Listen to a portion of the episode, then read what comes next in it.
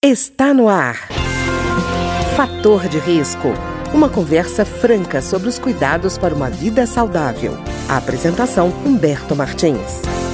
Olá, no programa de hoje nós vamos conversar sobre a perda auditiva hereditária. É um problema que parece raro, mas na verdade não é. A cada mil crianças nascidas no Brasil, quatro apresentam perda auditiva hereditária, segundo informação do Centro de Pesquisa sobre o Genoma Humano e Células-Tronco da Universidade de São Paulo.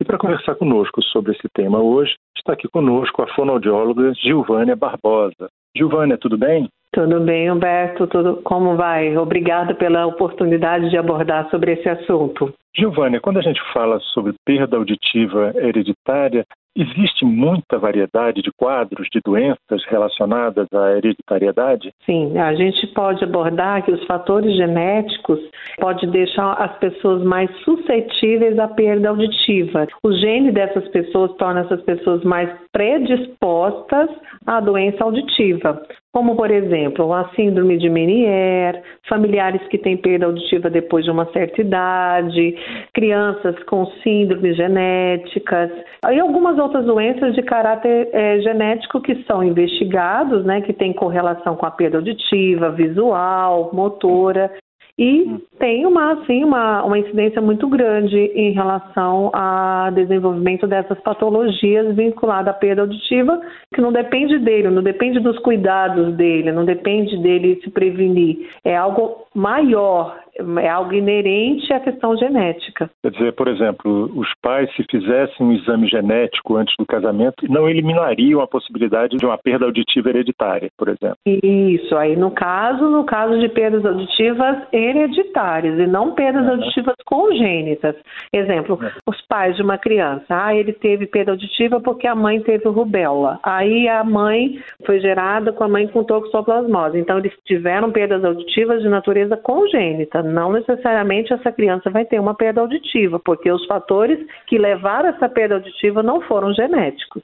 Certo. Giovanna, eu achei interessante você frisar a questão de não ser uma, um caso determinista. Você tem uma predisposição, quer dizer, Sim, não uma, dizer uma que necessariamente vai se manifestar, né? Justamente, é uma predisposição, justamente. É.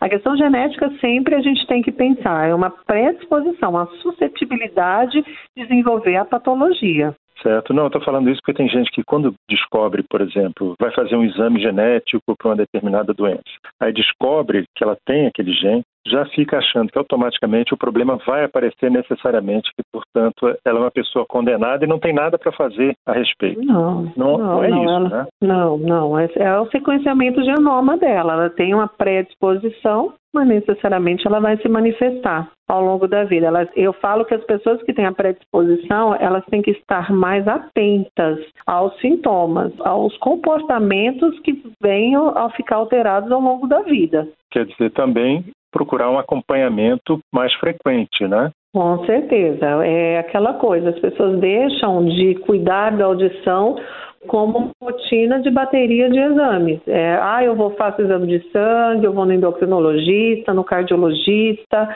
eu vou no dermatologista, no, no oftalmo e não vai no, no otorrino para fazer uma investigação. Por que não? Por que, que eu não posso aderir ao, check-up, o check-up audiológico na minha rotina de, de saúde? Eu tenho que buscar essas avaliações. Não precisa ser uma coisa sempre, mas criar uma rotina de buscar essas avaliações, buscar a intervenção precoce é muito importante. Pois é, Giovânia, você está dizendo uma coisa importante, porque às vezes a pessoa tendo um quadro de uma doença que seja determinada geneticamente, fica imaginando que não há nada a fazer e que, portanto, ela vai, tem que deixar, ah, vamos dizer, a doença aparecer naturalmente. E muitas vezes existem maneiras de atrasar ou de impedir que o quadro se aprofunde, na é verdade? Sim, sim. Aí ele vai fazer uma investigação. A exemplo da perda auditiva, que é o assunto que a gente está abordando. Faz avaliação. Tem uma alteração auditiva. Não é uma correção cirúrgica, não é uma correção medicamentosa, é a protetização, é, é a, o uso do aparelho auditivo. E ele vai usando e, e sendo acompanhado. chegou um limite que o aparelho auditivo não me dá mais resposta porque a, a evolução da perda não permite mais usar o aparelho, ele vai para a próxima conduta, que no caso, implante coclear. Recentemente tem um assunto muito abordado, falando sobre aquela atriz Miriam Rios, abordando justamente da questão da cirurgia, né, que ela não está escutando mais, que não ouve mais nada, a questão do implante coclear. O implante coclear é justamente isso, é uma intervenção em que a prótese auditiva já não tem mais solução, já não chega mais, não alcança mais os limiares que aquele paciente precisa. Então é colocado esse dispositivo, né, no ouvido do paciente, implantado, e ele vai ter uma qualidade de vida excepcional, possibilitar aí uma qualidade de, de comunicação, de interação social. Certo, Giovânia, é, teste da orelhinha é importante no caso das doenças é, que tenham origem genética? O teste da orelhinha ele é primordial, por quê? Porque de forma precoce a gente vai observar o comportamento da criança, porque naquele momento a gente vai ver a integridade da função da cóclea para saber se é uma criança que vai ter o risco de ter um desenvolvimento da perda auditiva e, consequentemente, os diagnósticos precoces. Quanto mais o diagnóstico for precoce, melhor é o desenvolvimento da fala e da linguagem dessa criança. A questão da, da genética, é, ela entra como fator de risco dentro do rol do risco do desenvolvimento das perdas auditivas, né? Porque a incidência de uma perda auditiva é muito maior do que uma alteração do teste do pezinho. E a implicação social dessa criança é muito grande quando você intervém de forma tardia. Porque como que você vai observar que o bebê tem problemas de audição? Ele ficar apático em relação ao som, não estar atento. Mas isso quando a mãe observa pode estar muito tardio, porque até que fecha esse diagnóstico, ele vai, ele vai estar quanto tempo de prejuízo ele vai estar carregando aí por esse tempo de atraso. Então, a, o teste da orelhinha ele é importante para todas as situações, seja por fator genético, seja questão do nascimento, então baixo peso, prematuridade, complicações na internação, né, uma UTI, infecções devido às internações e outros fatores que, que colaboram aí para a alteração do teste da orelhinha. É mais mesmo com a prevenção de um diagnóstico precoce mesmo. E Giovânia, quais são assim as doenças que são mais comuns que você tem observado mais de perto? Na questão genética, vamos lá. O muito comum acontece que a gente recebe encaminhamento que pode o paciente ter uma uma opção cirúrgica, que é a autosclerose, é muito comum, né, é, esses pacientes terem essas alterações, no caso dos adultos. As crianças, no caso da é, questão genética, é, é mais difícil, porque aí já envolve várias, várias, várias síndromes que podem acontecer. Rodenhar, tem, tem tantas síndromes que, assim, eu acho que é, é, fica uma coisa muito, aí fica uma, uma informação muito técnica, mas, assim, nas crianças, principalmente, o que, que a gente observa muito? Infecções de ouvido desde a primeira infância, não tratadas de forma correta, uso de medicamentos fortes desde a primeira infância, que leva uma questão da ototoxicidade, né, que as células ciliadas vão se perdendo por excesso da medicação, alergias alimentares, que podem desenvolver também a questão da otite, né? E os adultos, né? Nem se fala, os adultos já têm um rol de problemas aí, de doenças e comportamentos inadequados que levam à alteração auditiva. Giovanni, no caso do problema auditivo, no caso da perda auditiva hereditária, ela pode acontecer no próprio ouvido, nesse caminho da transmissão do sinal sonoro até o cérebro ou na área do cérebro que recebe esse sinal? É, ela pode acontecer desde, a entrada do conduto, né? Ali na orelha média, no caso da autosclerose, que é na cadeia ossicular, toda aquela estrutura da orelha média.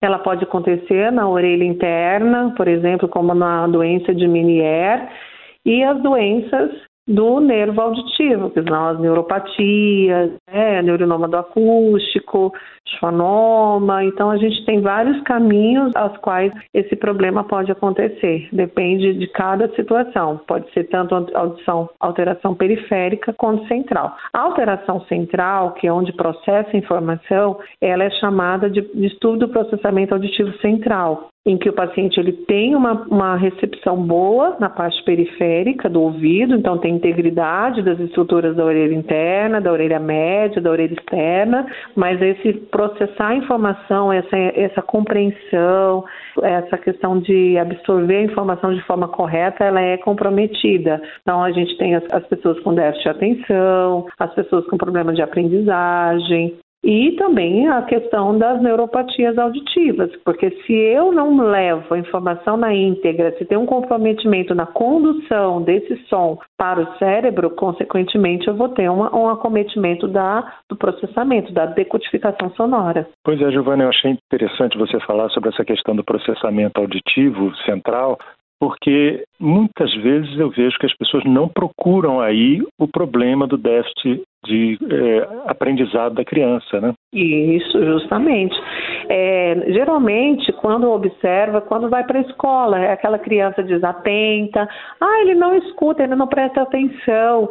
Aí ele, ele é um TDAH e tudo rotula como um transtorno déficit de atenção. Claro, a criança que não entende, que não processa, ela vai ter um comprometimento da atenção. Até mesmo a pessoa que é deficiente auditiva. O deficiente auditivo ele tem um comprometimento da atenção. Como é que ele vai se concentrar naquilo que ele não está recebendo de forma íntegra? Como é que ele vai processar a informação se o ruído compete com o ambiente e ele não consegue entender a voz da pessoa? Então, isso é uma coisa que a gente tem que estar sempre atento na fase da escolarização, em casa, é uma criança que não consegue repetir uma música, que não consegue acompanhar a melodia. Então a gente tem que estar atento a esses comportamentos desde pequeno, porque isso vai refletir na aprendizagem. E aí demora, aí fica com alguns diagnósticos soltos, e aí demora o diagnóstico, a criança vai passando o tempo, vai tendo esse prejuízo, não acompanha a sala de aula e vai carregando essa deficiência a longo prazo. Isso é muito ruim para a criança, isso não é legal. A gente tem que intervir de forma bem precoce. Isso que eu falo, que a gente tem que ter uma atenção muito grande para a criança. A criança, quando é, ela é observado que os comportamentos não estão adequados, a gente tem que buscar ajuda. E aí intervir de forma precoce, o resultado é muito melhor. Pois é, Giovana, inclusive porque para a criança que tem essa dificuldade, ela cansa, né, na tentativa de recuperar a informação que está perdida, né? Justamente, ela fica cansada. Perde não é uma, interesse. não é uma criança que, ah, não, ela é desatenta. Não é desatenta, ela faz a atenção até o limite dela. Quando cansa, ela para de prestar atenção, né? É, gera uma fadiga, né? Gera um cansaço, uhum. uma fadiga. Você não consegue se sustentar muito tempo se você não, não acompanha, não compreende. E vários fatores podem levar a essa dificuldade de, de compreensão, de atenção. Você não pode exigir o tempo de atenção muito demorado se ela tem algo que impede essa sustentação da atenção. Pois é, Giovana, e você falou também de quadro de síndrome. Essa situação pode vir acompanhada de quê, exatamente? O que, que significa síndrome nessa questão da surdez hereditária? Bom, aí a questão da síndrome depende, porque tem síndromes que são características, tem características claras, visuais, né? Você observa que a criança tem uma, uma alteração, né, na questão do, do olho, né, que a gente chama de taylorismo, a questão do nariz, da boca, da face, face alterada, da malformação do conduto. Então, tem síndromes que são visualmente perceptíveis, né? E quando não são, aí demora a gente investigar e saber, porque, por exemplo, tem alterações sindrômicas que elas são progressivas. Então, ele escuta um tempo, depois essa audição vai piorando, sem causa aparente. Aí a gente fala, o que está acontecendo? O profissional, o otorrino vai lá, revira a criança de cabeça para baixo, não tem nada. Está tudo bem formado, está tudo certinho e, e tá, a criança não está escutando. O que está provocando isso? Aí faz um levantamento genético, né, o código genético dessa criança para avaliar se ela tem uma, uma, uma, alteração sindrômica que corrobora com aquele fator. Mas assim, infelizmente, né, nem todo mundo tem acesso a uma avaliação genética, né? Não é difícil uhum. você entrar ao SUS, é difícil você ter acesso a essas avaliações. Existem grandes centros no Brasil que têm estudos maravilhosos nessa área de síndrome. Um exemplo que é o Centrinho em Bauru, que tem um centro de excelência na área genética, de investigação e de intervenção. Então, infelizmente, eu falo que é uma área ainda a se desenvolver, a, a crescer muito ainda, a das pessoas terem acesso. Não é comum, tá? As, as alterações sindrômicas, elas não são comuns, não é uma, um fator comum. O que é preocupante sempre, eu falo que a audição hoje é preocupante a parte de comportamento. A gente hoje tem muito mais incidência de perdas auditivas provocadas pelo uso inadequado da audição do que propriamente de uma doença. Uhum. É muito maior, é muito mais nessa visão da questão dos comportamentos inadequados. É, o nosso vilão agora é o fone de ouvido usado a, na altura lá celeste, né? Justamente, o vilão agora é o, é o, fone de ouvido, que a gente, as pessoas não sabem fazer o uso adequado do fone de ouvido. Não, o problema não é o fone de ouvido, o problema é a uhum. forma que eu uso o fone de ouvido. Não só o fone de ouvido, como as músicas de sons elevados, né? Trabalhar sem proteção adequada, né, exposições a, a, produtos tóxicos também, que também levam a uma lesão celular do ouvido, que muitas vezes as pessoas não conhecem, as roupas de proteção. Então, tem vários fatores que provocam essas alterações. Quer dizer, Giovana, só reforça a necessidade de incluir dentro do check-up ou do acompanhamento regular a avaliação auditiva, né? Sim, sim, tem que colocar a avaliação auditiva e tem que ter atenção. Por exemplo, a, gente estava falando das crianças, eu gostaria de ressaltar uma questão da, de anomalias, né, da questão de uma meningite. Um exemplo, quantas crianças têm problemas de audição em virtude de uma doença, como por exemplo a meningite? Por isso que é importante a vacinação adequada. Eu, eu lembrei desse assunto aqui agora, não sei se está dentro da gente claro. explicar no vacina, mas é importante a gente ressaltar daquela questão dos cuidados da vacinação dessas crianças. Por que, que tem que vacinar contra a meningite, contra a cachumba, contra o sarampo? Agora a gente tem um vilão também que é a Covid, que são fatores que levam a alterações auditivas também. São doenças virais, então elas levam a, a uma a um, um prejuízo auditivo muito grande. É verdade. Tá ótimo. Eu conversei hoje com a fonoaudióloga Gilvânia Barbosa e nós conversamos sobre a perda auditiva hereditária. Gilvânia, muito obrigado. Eu que agradeço a oportunidade. Qualquer dúvida, a gente está à disposição. O programa de hoje teve trabalhos técnicos de Ricardo Coelho. Se você tem alguma sugestão de tema ou comentário sobre o programa de hoje, basta enviar uma mensagem para o endereço eletrônico programa fator de risco, tudo junto, arroba gmail.com. Até o nosso próximo encontro. Fator de risco, um programa com dicas para melhorar a saúde. Uma produção da Rádio Câmara, transmitida por emissoras parceiras de todo o Brasil.